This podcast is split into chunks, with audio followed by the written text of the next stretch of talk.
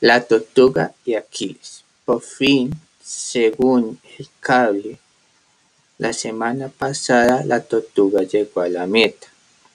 En fuera de prensa declaró modestamente que siempre temió perder, pues su contrincante le pisó todo el tiempo los talones.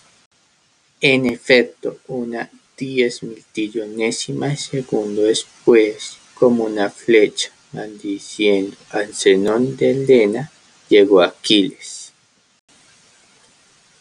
Aquiles, frustrado por la derrota, le va a proponer a la tortuga una revancha.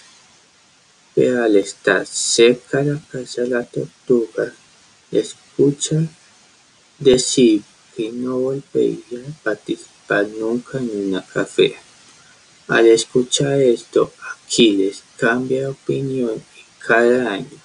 Organiza una café en la que todos pueden participar